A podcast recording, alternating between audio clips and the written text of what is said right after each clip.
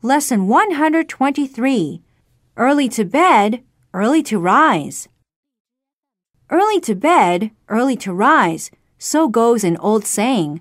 But how many of us are in the habit of doing that? Not many, I bet.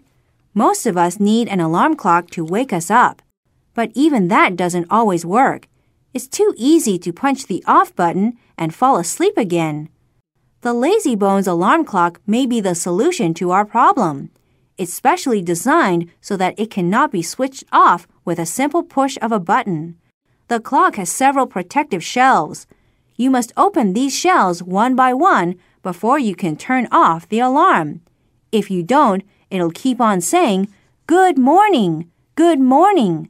So if any of you lazybones need a morning call that really gets you out of bed, this clock might be just the thing for you.